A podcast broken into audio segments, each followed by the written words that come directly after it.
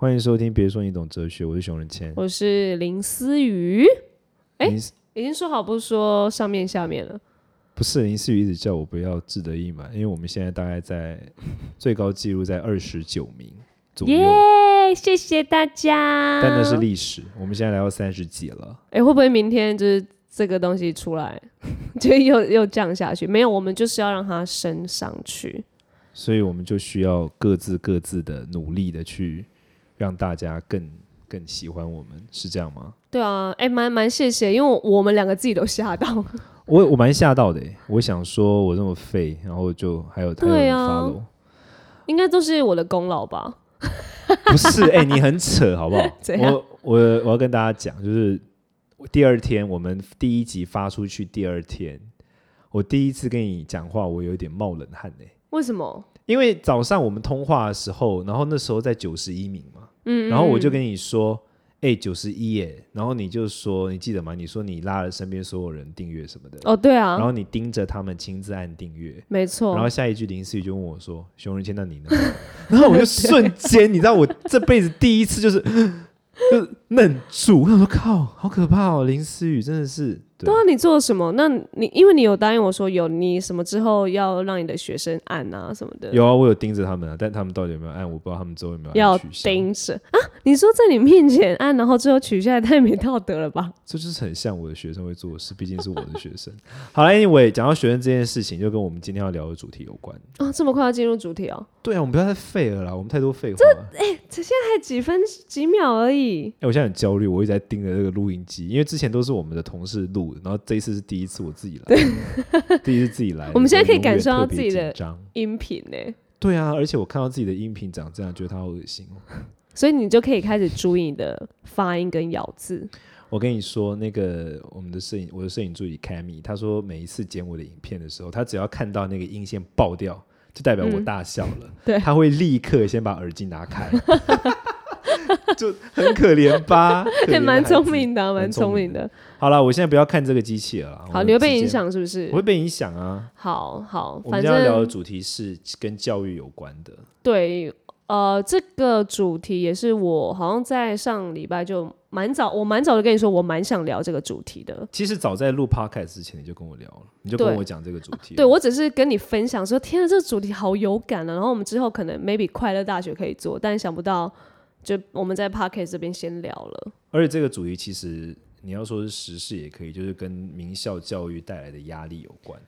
对我那个时候，嗯，上礼拜就是台大有几个同学，他们就三名，对面对了生命的困顿，然后选择了用一个比较、也不知道是不是选择，反正用了一个比较强烈的方式去面对它。所以我觉得名校，你要说名校迷思或者什么，我觉得这很值得讨论。特别是其实我这一次看到很多的不同的讨论都冒出来，所以我觉得是一个很值得讨论的议题。对，因为那个时候新闻出来，我也有点吓到。然哪一部后分？三名还是台大？台大 没有啊，就是真哎、的是你不是台大硕班吗？哎、不是你要不要解释一下？没有。那个时候，而且我那个时候在跟你讨论呃台大教授的那个主题的时候，还没有这件事情。对对，我记得那个主题是一个台大教授说，呃，学生都会哭着来问他说，他对这个科系可能没有兴趣，但是父母都会说，毕竟是台大，你也把它读完，是不是比较好？对然后很有压力。对，然后这个这个标题就深深吸引我点进去。那你有传给你父母看吗？我传了，他们的回应是，已读我就知道已读。哎，林思雨要不要？欸林思雨要要不要跟大家 update 一下你的学历？还是大家都知道？没 有我哦，有新的听众应该不知道。对我会为什么会这么对这种标题会比较有感，也是因为呃，因为我是嗯哼，我是念台大农业经济所的，硕班嘛。对，但是因为本人现在目前还没有毕业，所以这 What？这个标题，哎，你不知道吗？还是你在帮大家做效我要帮大家？做效果。哦，OK OK OK，哎、我还跟你讨论过你的论文，你忘记了？对啊，我还想说，建议你好多种做法，但是你就不帮我做啊？没 没有办法，我 真的没办法专业的，我我很会，我就很善于写论文，没有错。可是毕竟专业隔行如隔山啊。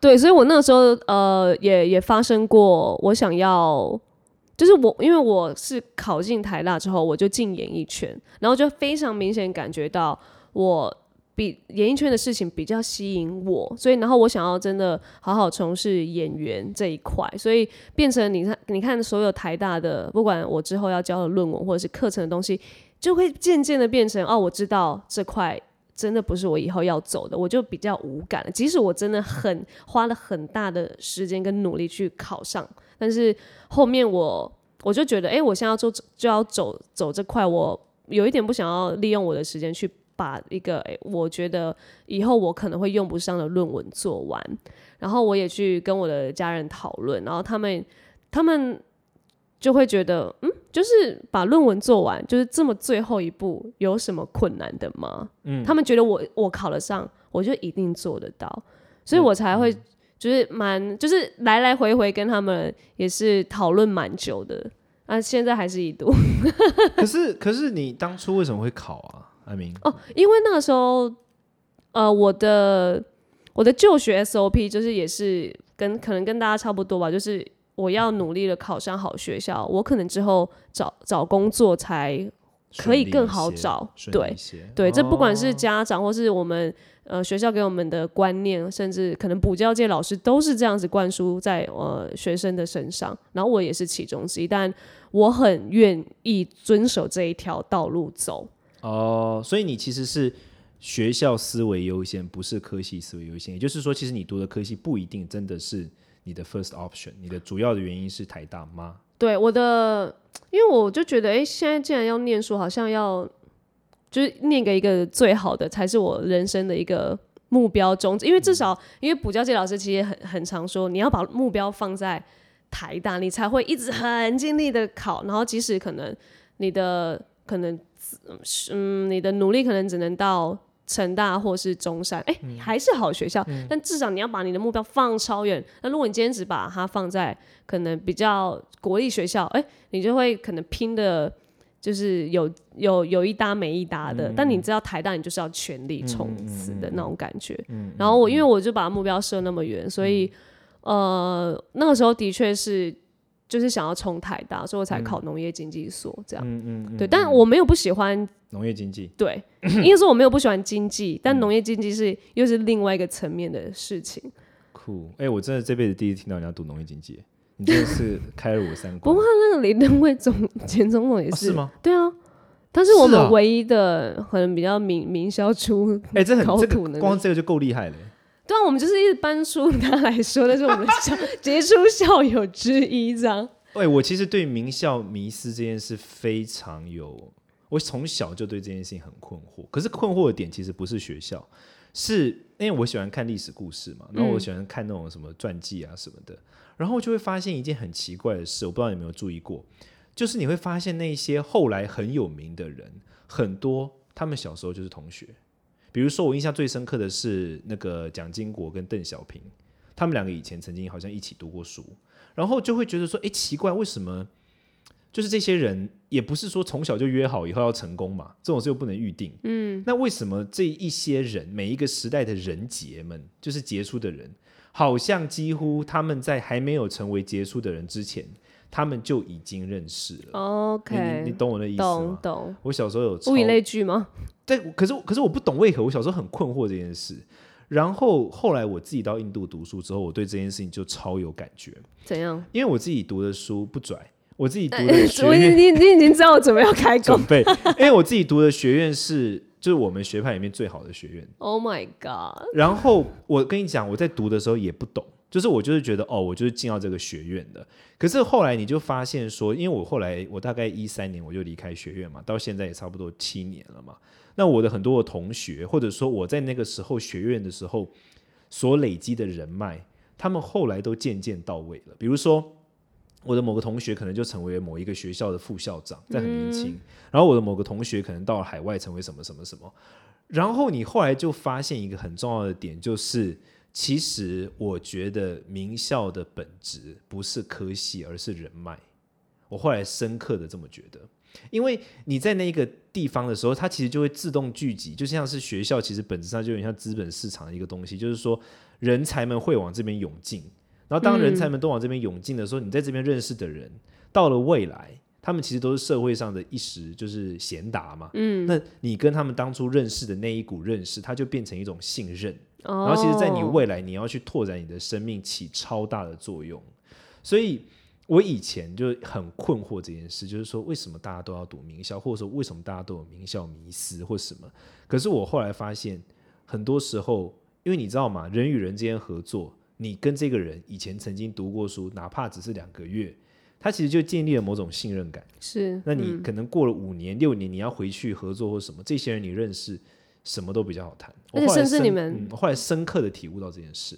甚至好像待在同一个这样的环境，你就会觉得哦，我们都是自己人的感觉吗？对啊，对啊，哪怕你只是就是混个面熟，因为人其实带有这种天性嘛，人就是会分你们跟我们嘛。嗯，人本来就有那种我们，然后成群结队天性，所以我觉得名校的这种追求跟思维本质，它的背后其实不一定是来自于学科或者说某一个科目怎么样，而是你在那个时候你的朋友是谁，你认识到了谁，然后你跟谁有什么关系，然后以至于呃未来留下来的社会资本。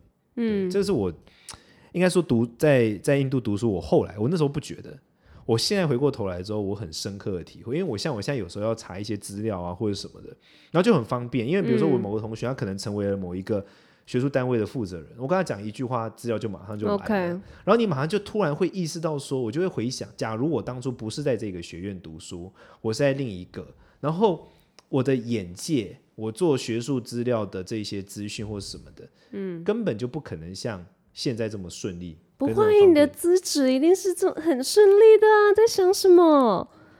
你这样我有点受宠若惊，你从来没有在从来没有在讲话，我现在有点感觉。没有，其实我觉得，呃，环境归环境，但是我觉得人的本质，你放在不管什么样环境，它的本质还是会可以造就这个环境，但是环境一定加分。所以你觉得本质跟环境哪一个优先？就是二选一的话，其实我觉得是本质、欸，我跟你讲，我以前也觉得是本质，但是我现在真的觉得是环境。你是不是一直要跟我打对台？不是不是 不是，从 iPhone 开不始跟我打对台我？跟你讲一个，我我跟你讲一个我超级无敌深刻的体会，嗯，就是台湾的房市房子，嗯嗯嗯，因为我因为我我自己就是有有公司嘛，小创业嘛，哈、还没有很成功，那目前还没有倒闭，还苟延残喘，我怕他说我要好创，就是我强很拽，所哦以！还可以活着。然后重点、重点，就你知道你在苟延残喘的时候，然后你其实赚的利润就没有很多嘛，就还好还好这样。然后因为我去年因为一些工作的关系，我就开始有一些跟一些房市的一些接触这样子，然后你就突然发现说你在。实业市场就是你必须辛辛苦苦去花好多的心力去赚到的一些收入，其实来到了房市之中，可能投资客经过一两次的操作，他那个本就、他就赚的比你多了。嗯嗯，但他需要的其实没有很多东西哦，他需要的可能是就那两一两次。嗯，那这个投资客你会觉得他的财务状况不一定比你好，可是银行愿意借钱给他，为什么？因为他混个脸熟。嗯，你你知道吗？这其实就是阶级。嗯，他的本质不一定真的。比如说他在创业上的想法，他对于市场的观点什么什么，他真的不一定有胜过这些创业的人。可是因为他在那个阶级里面，他在那个环境里面，所以他很轻而易举就可以得到一些外面的人得不到的资源。那也是他本质之一啊。但他有一点小 tricky，但就是这是环境，我的意思是，他不一定是因为他真的很聪明，或者是他真的有一些优势，而是他去改变那个环境，是在那个环境中，他本来就站得比人家高，就像阶级的观念，你懂我的意思吗？那他是不是还是本质？你看在嗯，哦阶级，就是你看在本质吧？他也是因为他的本质，他可以到那个阶级啊。不一定啊，他有可能就是出生的时候，从小他家人就告诉他这件事情。哦，你说他本来我会知道这件事情怎么来的，是一个长辈告诉我的。嗯，如果我都不知道这件事情，我一路活到三十五岁，我可能都不知道这件事、欸。哎、我我不知道原来金融的操作可以这样或什么的，你懂我意思哦，当吗？OK，我那我大概了解你意思。这个无关本质，这超级无敌是运气。就是你在那个市场，你就是有那个市场优势，所以你觉得那个市场就是它本身有有一个环境对，是，环境造成的。进去。对，所以这个其实就是我觉得，因为我这两天其实看了很多有关于这个学科的这个文章，我觉得大家对于名校的就有一些，比如说第一个点就是我读的学科以后可以学以致用吗？我觉得这是一个最常见的问题，对，特别是像我学我背景是哲学嘛，然后很多人想要去读哲学，他的第一个问题就是我的哲学我学东西可以用到吗？对，但是我觉得大家在这个思考这个问题的时候，或许可以从另外一个角度来思考这个问题。你以后会用到的东西不一定是你现在学的东西，可能是那个人脉。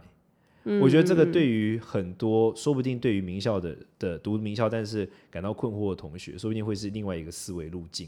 因为我前两天看到一个文章，我发给你嘛，就是有一个教授说，现在六成到七成的学生其实不知道自己的科系是要干嘛。对，但我觉得这个思考非常的明显，就是很很显而易见，可其实也非常的天真跟单纯。因为就是你知道，特别是刚创业的时候也会这样想，就是说我现在赚钱是一用用一份力换一份收入，嗯，但其实社会上是杠杆的嘛，嗯，就是说你可能是花一小份力，然后去敲动很大的东西，嗯，有可能你在一个名校里面的某一个科系读书，你以后会用到的完全不是你在那个科系学到的本科，当然，而是你的那个环境。嗯，所以现在的结论就是在 大在读名校的时候呢，把所有的朋友都收买好，带他们出去玩，大开 party，然后以后你就有人脉可以用了。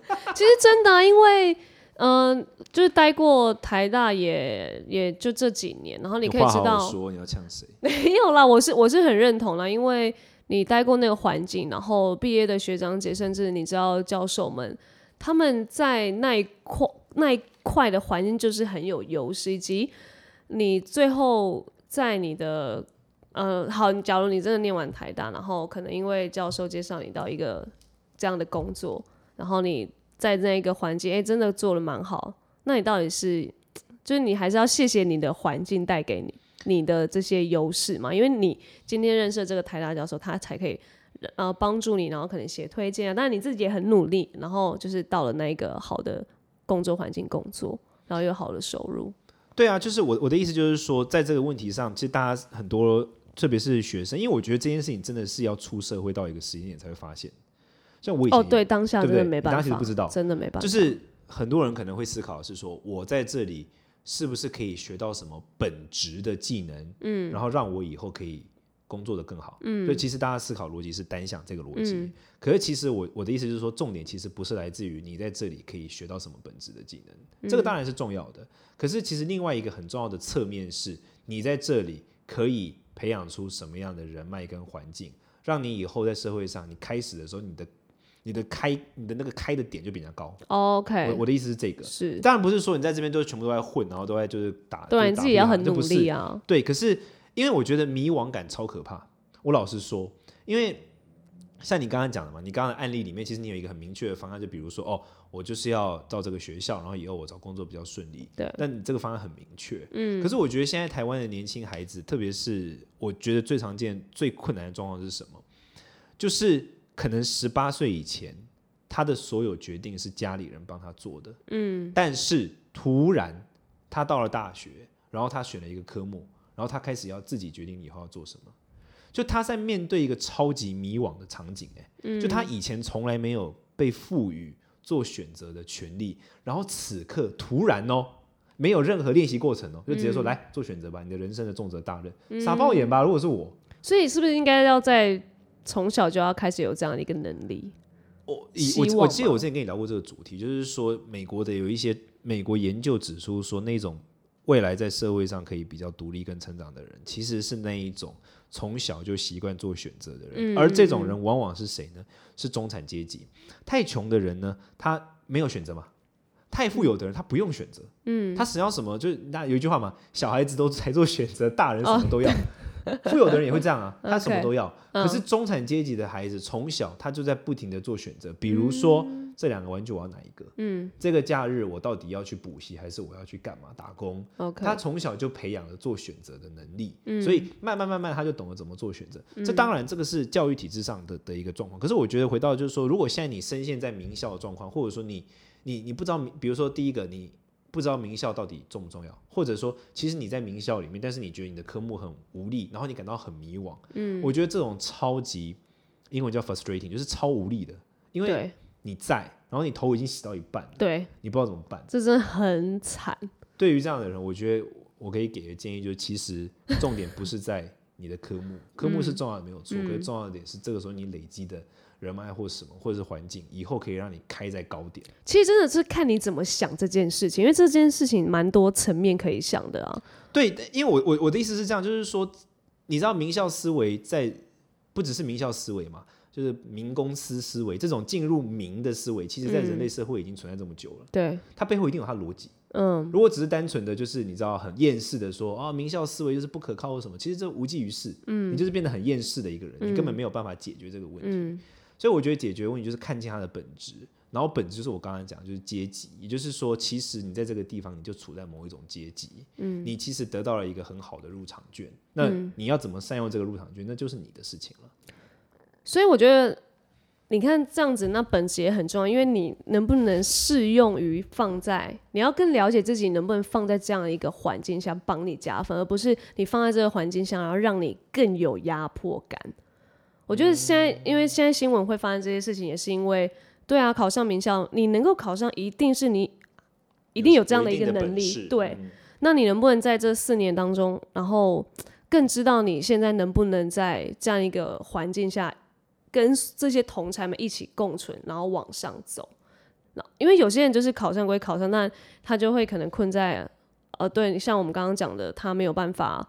呃，他的科系没有办法跟他的以后的工作什么，他就开始迷惘或迷失，或者甚至是考上归考上，但他想玩，对，之之类就会有很多可能发生，那就变成，哎，那你考上，你想要这样的环境，可是你没有好好把握住的感觉，那要不要你一开始就真的先好好选择你要的环境是什么？可是我觉得太难了，那那个时间点就是在什么大高中中间往后的时候，然后那个时候根本我们也都还在成长。你想十七十八岁的时候，那时候也在还在成长，然后家里也有压力，外在各种压力，其实那个时候要选择超难的吧？其实很难，所以我那时候我就我为什么会喜欢那个那时候那个台大教授讲那一篇，因为他就是在讲现在我们的一百零八年的课纲要改了，还要改成从高中我就要开始从兴趣选择，而且现在因为以前我们的呃上大学的时候，比就是考试、面试就这样，可是他现在呢要你高中的另外各个发各个层面发展的成绩哦，他要加上你的兴趣、才艺，或者甚至你的诶，我不知道这么细项是什么，但是他已经不单一就是考试上学校，而是你现在高中你就要好好的开始发展你其他的呃你的兴趣方向，所以你要更加在高中你就不是只有念书，而是我还能够干嘛？我还能够帮呃这这个十 percent 的呃现在这一个空格多做一些想什么事情，然后因为它已经不是考试，然后一百呃百分之百站在呃大学的比例，而是你从高中你就要十趴十趴十趴都要开始全方面为了发展，然后看你现在哪一个 percent 数比较高，然后就可以就是呃可能教授们或是你的家长或者自己就可以知道哦，原来我在这个时候开始发现。呃，我的喜欢或是擅长的是什么了，然后我就可以往那一个科系发展，嗯嗯嗯，等等啦。我觉得这个观念蛮重要的，就是说，其实做选择是多元的，多元的观念蛮重要。但是我的意思是说，我觉得就只有两条线在进行嘛，一个是说自己的能力，我觉得这种刚刚你讲到这个例子里面，它其实本质上都是围绕着能力这个主题。对，但是有另外一个东西就是阶级，嗯，就是像我们刚刚讨论是一开始的差别，就是本质跟阶级，嗯，就能力跟阶级这两件事情，其实真的是，我觉得第一个是能力蛮重要的，哦对。第二个是意识到自己适合怎么样的圈子会舒服也很重要。真的，我举一个例子，就是其实就跟我今天想要谈的哲学论有关，就是印度有一个很有名的制度，就很受人诟病，叫种姓论。种姓制度你应该听过吧？嗯，种姓制度就是传统的印度教会把人分成四个等级。第一个等级就是祭司，然后再来就是呃贵族，然后是平民，然后再来最后就是这个贱民、贱人、贱民不是贱贱 来骂谁？干嘛看着我骂？是贱民。对，然后就是这个制度，其实你应该听过嘛，就种姓制度，然后都会说什么印度人不公平啊，这种这种，你我帮你课本上那时候都有对对对对。嗯，但其实种姓制度背后带有一个非常深刻的意图，就是以前中国古代中国其实也有一种说法叫做“刑不上大，刑不上士大夫”，就是说他拿去怎么讲，就是拿去处罚一般人的刑罚，他不会放到呃贵族身上。哦，然后很多人会把这件事情往平等这个角度去思考，但其实它的本质不是这个意思。比如说印度的种姓理论，它其实背后有一个很深刻的意涵，就是说每一个人其实有他自己的生活圈，每一个人，当然我们人出生的时候本质上是平等的，嗯，可是人出生之后，每个人会因为自己的先天的本质跟后天的生活圈其实它会互相影响。嗯，就是说后天的生活圈会稍微影响到你的本质，那你的本质也会再去影响到生活圈，它是一个循环嘛。嗯，然后最后导致的结果就会是每一个人他适合的生活圈就不一样。嗯，比如说，就像我们刚刚讲这个，我刚刚讲到说，一般我们会想思考模式是用劳力去换取工作嘛。嗯，那有一些人可能思考不是这样，他是用杠杆的。就是他用机会，他用跳的，你懂我意思吗？有也你你懂你知道这种人吗？对。可是这种人真的就比较好吗？没有，他需要承受极大的心理压力，因为他其实是赌嘛。对。他等于用很小的东西去搬动别人嘛。对。他突然在某一个地方搬不动，或者说被试穿，他就完蛋了。对。所以其实你知道，有些人他就能够承受这个，有些人他就是没有办法接受那种劳力的。每天八小时的工作，对他来说这无法忍受。嗯，可是对他来说，这种强大的心理压力，大部分这种人都需要吃药的。那什么吃安眠药才睡得着？这样他可以接受。有些人是这样，那有些人不是啊。有些人一听到这个就说：“哦，那算了，那我还是做八小时的，我就是有多少赚多少。”一步一脚印。对，你看每个人其实都不一样。对，这就叫种性。就印度哲学认为人天生就有种性，但种性不是优劣问题，不一定是哪一个好，哪一个坏。种性的意思是你天生具备了某种性质，然后这种性质其实很多时候，首先它是天生的，第二个就是说它在后天养成过程中会慢慢强化它，然后它会强化到其实几乎变得不可逆。嗯，所以挑选自己适合自己的位置跟种性跟环境很重要。所以就是说，如果是我的话，我在思考这个问题，就是假如你在名校，然后你在名校，你你你的压力其实不大。但是呢，你压力还 OK，可是你的迷惘感很强的话，那你可以把重点放在其实你在这个地方的生活圈跟朋友圈是重要的。对。但如果你压力也大，迷惘感迷惘感也强，而且在听完之后更觉得说天哪，这个生活圈虽然是这样，但这不是我要的话，OK，那有可能你就真的不适合这一个种姓，你懂我意思吗？嗯，懂。就但是其实种姓论或者说阶级论，它背后呈现就是这两个概念。第一个就是阶级有时候远比你的。本事或者说志士还能够对你产生帮助，嗯，但是对某些人来说，这种是束缚，那你可能真的就不适合这种种性。像我自己就有朋友是这样，他们是那种超级玩金融的嘛，杠杆很大的，嗯，银行的那种杠杆嘛，他开很大。我每次想说，天哪，过他这种日子我会发疯吧？然后他看起来真的，他们 enjoy 吗？他们就疯疯的，真的就疯疯。然后他们就是花钱不手软，他们花钱买快乐。OK，但是这就是他习惯的模式。你跟他。他就绝对不会是快乐大学的听众 他根本不需要。你你跟他说，你跟他说金钱没有快乐，你需要什么？他不行，他说那种生活我不行，那种生活我想到就怕。嗯，有些人你看，他们反反而很奇怪哦，他们能够接受这种在超级无敌大的不确定性跟杠杆中寻求平衡的事情。你叫他过一般人的生活，一个稳定的收入，他反而想到会怕。你你看，这就是人的差别。嗯有些人像像我的话，我可能就对于那种生活我没有办法。是吗？我以为是那种生活的人呢。你觉得我是赌徒性格的人是不是？我想一下哦，我觉得你的聪明才智是可以的，但你选择……可是这跟聪明才智真的无关。我跟你讲，我我问你，假如你有两个选择，在呃。一等班当最后一名，跟二等班当第一名，你会选二等班第一名？那我跟你一样，在这一点上，终 于我完全是二等班第一名，哎，认真。我也想啊，因为我觉得林北第一、第二是我自己断定，没有。我认真，因为我我真的就是真的就是我，因为大家都觉得我，你知道，我其实是这样，就是说很多人都觉得我工作很多，我工作也不少。嗯，不啊，好啦好啦，像我这种比较闲的，就是怎样，赶快分一点工作给我，好不好？我后悔了，就是你知道，大家都觉得我工作就是很多什么的，但其实我常常就是会故意装死，你知道吗？嗯，因为很明显，哎，没有，你 podcast 没有装死啊，podcast 很积极耶。不是，可是我的意思是说，我的工作我不会让自己真的满到爆掉。哦，但偏偏就是得满到爆掉。对，可是我的意思是说，我会故意。留一点空间给自己，我其实不是那种会逼死自己的人哦，因为我我完全不是，完全没有办法，因为完全是哎，什么什么？完全是，你完全是逼死自己的那种啊，但是你没有东西可逼啊，所以我要用，好不录了，不是不是，我跟你说，我真的是必须留空间给自己的人，完全。我跟你完全不一样，我看到你上那个游戏，那个就是运动型的那种外景，Oh my god！你真的是超疯哎！真的，我就是要拼真的是用尽力量在做，我完全没有办法，我是超废，我就是那种我会躺在家里面，然后想说，好，我今天的这个行程要怎么做可以最省力、最省讯息？我应该先联络谁，叫他联络谁？就是我会躺在床上把这整套方法。想好之后，然后用最懒的力量去把这件事情做完，然后剩下的所有时间都在骂自自己的房子，把自己都吃掉了。我最花心力的时间都在咒骂自己的房子。天哪，我就算没有工作，我还是把会用很多事情把我自己自己的时间填满。对，不行，我就是废。但但我的意思就是说，其实你知道，像我就没有办法，我这点跟你一样，我没有办法，我没有办法选那种。我是这样讲过来，反而是你可能比较适合那种生活。我没有办法选择那种压力超大，但是收益超大的生活。我没有办法，你可以吗？我可以啊，压力大，收益大，跟压力小，收益少。但是压力大，收益大啊。那我相反，我真的是压力小，收益哦，难怪我可以考上。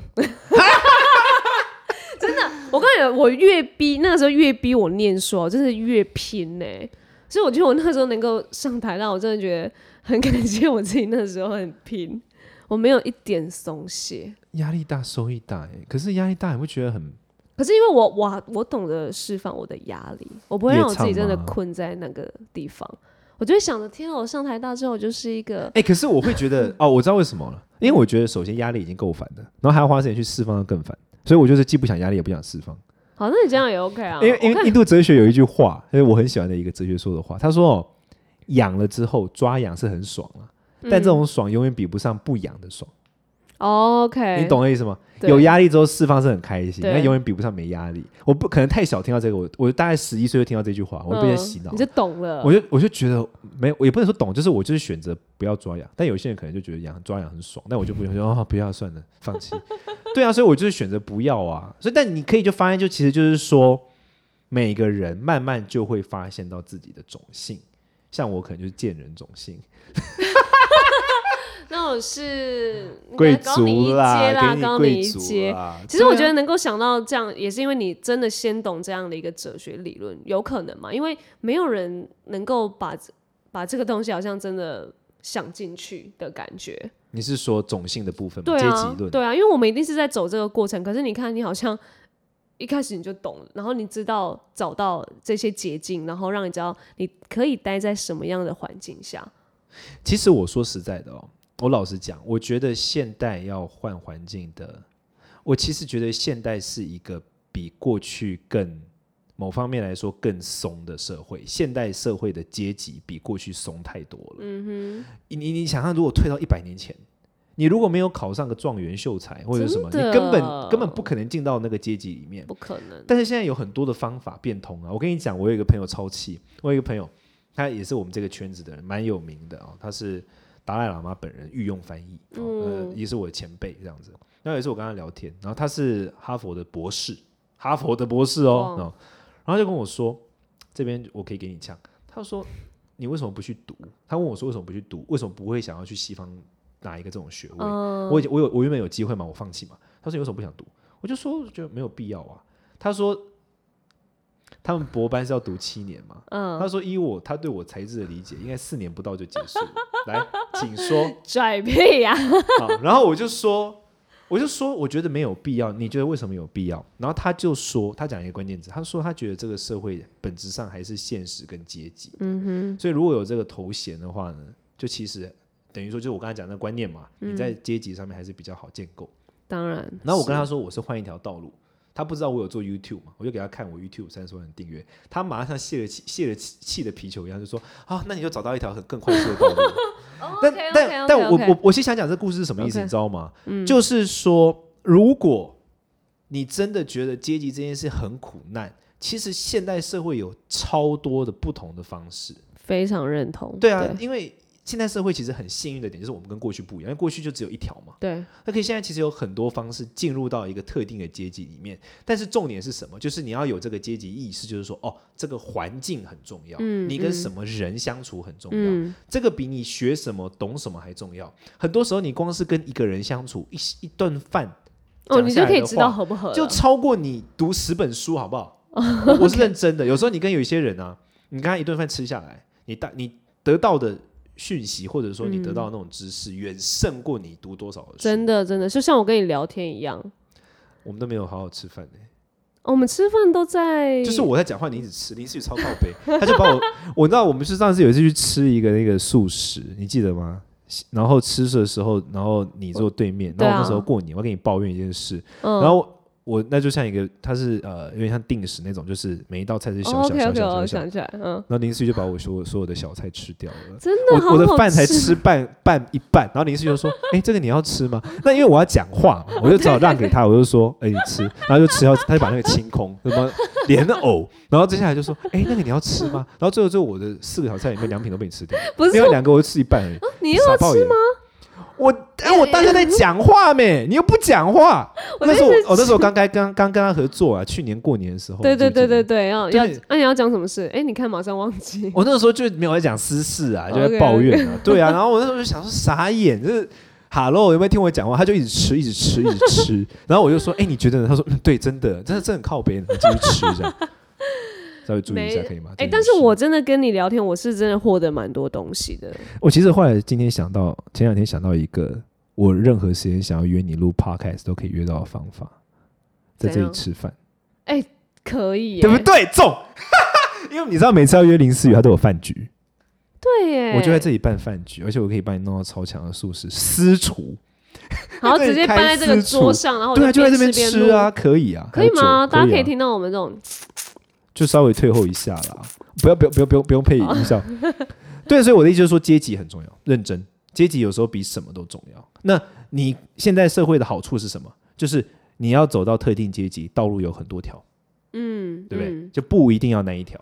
对啊，因为我也是呃从台大，然后这样就从读书圈转到演艺圈，我也才真的觉得哦，演艺圈我觉得是真的很适合我的。比起在以往的我这些读书的旅程当中，我我终于可以感觉到这个是让我很快乐，但是它压力也很大，但是我却可以承受这个压力，然后我获得对啊快，乐。大大压力大，压力大，收益大。上次我们谈过嘛，我觉得演艺圈真的压力很大。嗯，我觉得我我没有办法认真，那你现在干嘛跨进来？我真的是一脚在内，一脚在外啊，拉着你而已。哎、等一下我们是不是有点聊太久啊？不会啊，现在大概差不多近二十分而已。怎么看啊它？是秒啊，哦，这我要自己换算，好累哦。你数学不强哦。就不是强不强，是懒不懒。不用啊，除以六十而已啊，那么简单。这不用用到什么脑细胞，对我来说不好意思。因为我不可能一直 我就想，我不想一一边讲一边在那边算啊。OK，所以现在一一一八就代表还不到十九分钟啊，一二零零的时候就六就是二十分啊。因为有听众就反映说，我们可以录久一点，他很喜欢听我们聊天。咦，他就是喜欢听你讲话，让林思雨阅读给你听啊，读农业经济的那个那个课本啊，李登辉先生传之类就可以了，不用。其实他其实他其实重点是你，不是我了。没有啦，还是有你的听众啦。没有，大家真的还是想要了解哲学这个东西。好了，你刚刚有讲到了吧？你理论有讲到了吗？我觉得你嘴子超烂，你那比九 S 十八管还烂。对啊，我的重点就是就是种姓论。我觉得种姓论这件事情本质上就不是平等与否，就是你要找到自己适合的地方。就像这样，你可以思考，我觉得大家在听的人也可以思考啊，你接受的是压力大收益大，还是压力小收益小？这世界上就是这样，很公平的。嗯，没，呃你看到的有些人看起来很开心，但他其实压力超大，认真。就我们两个啊，啊没有你没有我，我也大了，在不同的点了，压我压力你也大，在不同压地力啦，我的压力也大，在不同的地方。哦，是啊是啊，对，比如说，哎，我想，就比如说像你想想看，我做快乐大学，过快乐大学跟我不做，两个比起来，快做快乐大学一定有比较多人看到啊，我想对。推广我的东西啊，对。它的你要说收益不一定是钱，那你得到的那个眼光一定比较多嘛，嗯哼。那压力大啊，你要出片啊，想内容啊，想主题啊，书画时间早起啊，干嘛的？嗯早起真的是很靠背，真的。早起真的不行啦，那 podcast 压力应该算小了。所以收益就咦？哎、但是我们有因为名次压力开始有一点大了，小大小小的，因为我很少看到熊仁谦还在整个我们的录录音的过程前面摆着他的 memo，不是是因为哎、他根本没有在 care 他以前那边录快乐大学，没有在记，那就是根本来到现场才在那边看稿，哦，等一下讲着 OK OK，然后现在是哇盯着那个他的那个我跟你 list 这讲，样子。你知，道我觉得很烦，我觉得 podcast 超贱。这样 podcast 的创造人一定是贱人种姓，你知道为什么吗？因为快因为 YouTube 不会给你有排名，哦，嗯。哦，就是 YouTube 没有所谓排名嘛订呃，当然当对然的，，有有一一些其他的软体会做，可是 YouTube 本身没有排名，嗯但 podcast 有啊。哦，你你你就是进入那个，他其实把你导入一个思思维陷阱，你知道吗？嗯就是你就进入了那个排名陷阱，哦，上下陷阱而且它不告诉你演算法，对我们还不知道要怎么怎么所以会突然这就很上去。贱啊！因为比如说，如果你是 YouTube，你就可以说哦，我虽然这个排名输了，但我那个演算法，你看这一点我赢了，为什么？你可以有很多哦，别的瞎扯的点这个没有单一标准，就跟考试一样，有过靠背。哦，难怪我这么爱。所以因为很他没有没有，我们希望他以后进入那种像现在的多元升学、多元排名。麻烦 p 开创造人那个多元排名，我就会瞬间没有 memo，直接说：“哎，林思雨今天聊啥对，你就开始又变成耍废模式了。？”对啊，没有办法，排名这件事其实也给我蛮大压力，因为我小时候也是这样，小时候我也是很很。那你不喜欢？就没有喜欢，因为以前蛮擅长的，但是太多年没有进入这个系统了。你知道我自从嗯，自从嗯十，我几岁去印度？零零八年嘛，我自从零八年去印度到现在十二年了。我那时候国一离开台湾，从那之后我就再也没有进入到任何的考试是排名系统的。哦，比如说我在印度读书的时候，他不排名，好好哦。他们不是排名，他们是就是也是说 A 呃 A 等、B 等、C 等这种。嗯，所以可能我跟几个同学全都是 A 等，就竞争力就是我一定是 A 等，那就我们就几个这样，嗯你懂我意思吗？他没有那种 A 等之一之二，他没有到那么细。没有 A 加。对啊，那我到日本读书的时候也是啊，他就只有合格、不合格跟优等，就这样，哦，他没有，还是有一点，可是那个压力感不大。OK。，对，所以我就再也没有进入到以单一数字的排名系统了。嗯，直到此刻，过了十二年以后，然后进入了 Podcast 的这个排名系统，对啊，不会因为这样子才能够激起我们好像想要带更多的东西给听众，因为表示他们算是喜欢啦，帮我们就是有冲上榜的感觉。的感觉。对啦，就这样，所以我就我觉得说应该提高一点哲学含量。就今天讲的种姓论，搭配林思雨的这个台大农业经济冥想甘苦谈，对啊，也、望没有很甘苦啦，嗯没有很甘苦。你刚刚不是说压力大、收益大吗？哦没有，我是说演艺圈你啊，我我在演艺圈，所以台大跟演艺圈比起来，它压力不大。嗯，你现在注还是因为我们的听众里面不是没有台大生吗？你哎、对啊，所以台大生压力真的取决于你自己怎么看待你现在念台大这件事情。因为我就是考上了，然后我知道我在，我知道我已经考上了，我想要享受在台大里面的生活而已。台大的生活有什么好享受？哪一部分？走在椰林下面吗？就是我是台大生的这件事，那个没有，我跟你讲，我想要台大台大生这件事情才不是在台大里面讲会爽，是出去讲才会爽，好不好？没有我呃哦阶级嘛，你一定说就会说你哪里哦台大啊、才爽嘛，最爽的就是那一刻，对不对？就是人家说你哪里的时候，你很轻松的说说哦没有了，就台大而已哎、。其实我讲台大我压力很大，好不好？因为下一句大家会说什么所？没有，就下下一句大家说，哎、毕业了吗？哦是吗？可是硕班拖久一点正常啦，哦，我拖太久了啦你。这个就比较慢呐、对啊，所以我没有，我是觉得我享受在，我想要继续享受这个事。哦，你现在说辞是你想一直想要。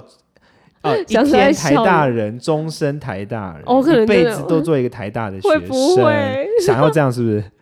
我当然是希望不要。林思雨都这样。哎、我你知道我我也没有毕业吗？你是什么？我我在我们学我在我们佛学院我也没有毕业，我是逃学。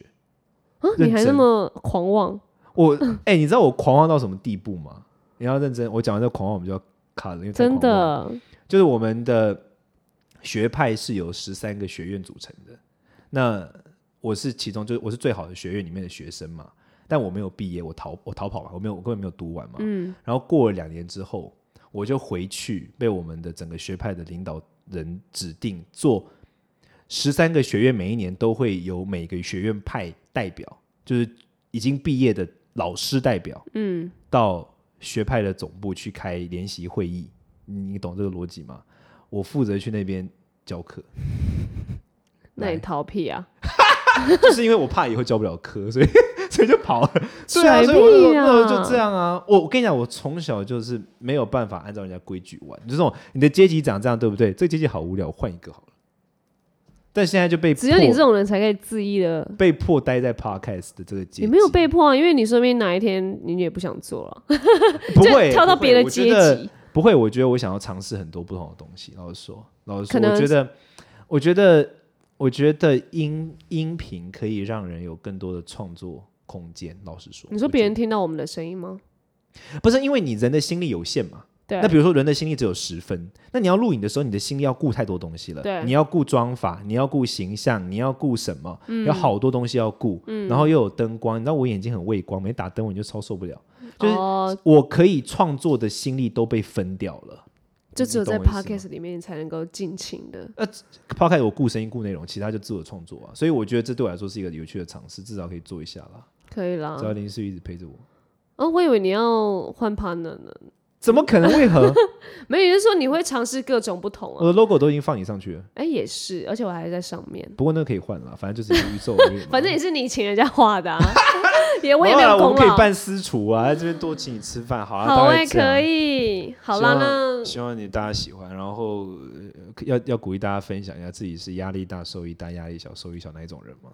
可以啊，因为哎、这个大家可以留言在下面。你办一下你的投票啦，你的线动都没在办投票，你是说我在线动就要办的吗？你把这个发过去，然后在线动那边办投票啊。那大家留言回馈给我们不就好了吗？就是大家都看得到，还是有点太私密。我跟你说，其实不是所有人都用 Apple 的，我们忘记了 Android 那群人，他们说那 Android 他们要怎么？Spotify，哎、你不能，你现在口音更更不 care 他们了。你要啊，我们用 Spotify，我们用 Apple，对不对？但大家都会看线动，所以线动是所有人的平台，鼓励他们来投票吧。哦，所以 Android 他们要用要用别的听哦，不是没有，重点是说不定 Android 他们也没有。等一下，，说不定 Android 系。统的人也没有也没有订那个 Spotify 啊，不，他唯一的解套只有 Spotify，他也有 KKBox。OK OK，好好，你解救他。你才不忽略 KKBox 吗你？因为我其实我其实很少的，我只会我我老实说，我只用 Apple 的东那件东西。对不起，我自称我连 Spotify 都不太会用，所以而且因为 Spotify 的广告词都会惹怒我。好，他都他那我们这些就会说什么？他都会说什么？三十秒之后你就可以享受多少多少，他都会把口气讲成 Spotify 的那个广告词的口气都会是那种我真的好想要给你听免费的音乐，但你订阅好不好？拜托的那种口气，就惹怒我。我真的想，因为我没有办，所以我都。会想说，我都会想说，爱卖广告就卖广告啊，还拜托我干嘛？好了，谢谢。那最后先不要惹怒大家。好，啦，记得再跟我们分享给我们订阅，订阅，订阅，订阅，订阅，让我们往上走。下次见，拜拜拜。